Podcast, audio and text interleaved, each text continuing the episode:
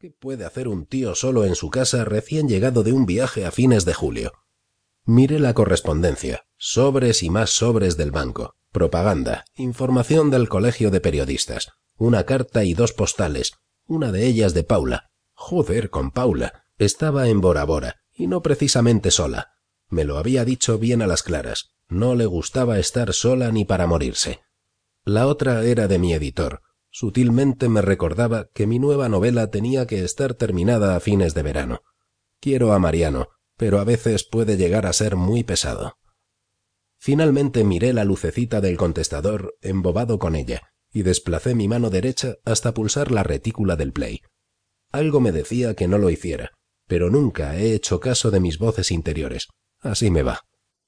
Quince días de mensajes, aunque sea en julio, son muchos mensajes. Lo mejor es que cuando la gente oye la voz del automático diciendo que no estás, captan lo de que te has largado de vacaciones y cuelgan. Así que más de la mitad de pitidos iban seguidos del vacío. Los que sí habían dejado mensajes eran los impenitentes. La mayoría ni decían la hora o el día. El penúltimo correspondía a Paco Montané. Creía que llegaba el día antes. El último fue el que me dejó sin aliento. Breve, conciso, pero cargado de efectos secundarios. Daniel, soy Luis Costa, y son las siete de la tarde del treinta. Si llegas antes de las nueve de la mañana del treinta y uno, el entierro es a las diez. Ponte en contacto conmigo. No había ningún mensaje más, pero aunque lo hubiera habido, no creo que estuviese para muchas gaitas. ¿Entierro? Alguien se había muerto, y también odio los entierros. Si pudiera, no iría ni al mío. De todas formas, eran las nueve y media, pero de la noche, doce horas tarde. Ya no importaba eso, sino quién. Llamé al periódico. Falsa tentativa. Luis se había alargado. Estuve a punto de preguntarle a la telefonista quién se había muerto, pero me pareció escatológico. Probé de nuevo con Luis en su casa, y tuve éxito. No todo el mundo se va en julio o agosto a hacer el guiri. Se puso un enano, creo que tiene tres y me dijo que me esperase. Veinte segundos más tarde apareció él. Luis, soy Daniel Ross. Hombre, hola, dijo sin ninguna emoción. ¿Quién se ha muerto? ¿Cuándo has llegado? Ahora, hace unos minutos. He oído tu mensaje. Ya. Por eso no dejé el nombre. Pensé que si no aparecías hasta después. En fin, chico, que ha sido una putada. ¿Pero quién? Stanis. Me dio de lleno como cuando te dan en la boca del estómago y te dejan sin resuello, o más abajo entre las piernas, y te entra ese sudor frío que te hiela el alma. Lo mismo.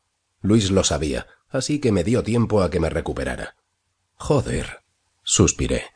Sé que era amigo tuyo, así que. ¿Accidente de coche? En verano uno piensa siempre en eso. Los infartos ya no se llevan. Verás, es algo más complicado. ¿Cómo de complicado? Sobredosis de heroína. Ahora sí, fue la patada y además una mano fría hurgando en mi mente. Desde luego no encontró nada que pudiera encajar con aquella estupidez. Oye, hablas de Stanis Marimón, ¿no? El mismo. Entonces, ¿qué coño es eso de una sobredosis? ¿Te crees que no nos hemos hecho la misma pregunta? Estamos igual que tú, pero nadie dice nada, es un misterio. Lo único cierto es que le encontraron frío y con la jeringuilla en la mano. El cadáver llegó ayer, y hoy se le ha enterrado. No sabemos más. ¿Dónde estaba? Y llegó la definitiva sorpresa. En Cuba. ¿Qué dices? ¿Pero qué hacía Stanis en Cuba? Claro. Espera. Luis suspiró sin ocultar su cansancio. Será mejor que te lo cuente todo y así te enteras de una vez. Y continuó sin darme tiempo a nada. El jefe quería un reportaje para el dominical, uno de esos artículos de fondo, de impacto. Necesitaba a alguien responsable para que tocara bien el tema, y con la mitad de la gente de vacaciones se lo pidió a Stanis. Ni que decir tiene que Stanis le dijo que no, que estaba ya muy mayor para hacer de reportero intrépido, pero ya sabes cómo se pone de burro Carlos cuando se le mete algo entre ceja y ceja. Le dijo que iba él y punto. Y fue punto. Además se lo razonó le enviaba precisamente porque de la gente útil era el más adecuado, mayor, centrado, sin problemas, buen periodista, con dotes de escritor y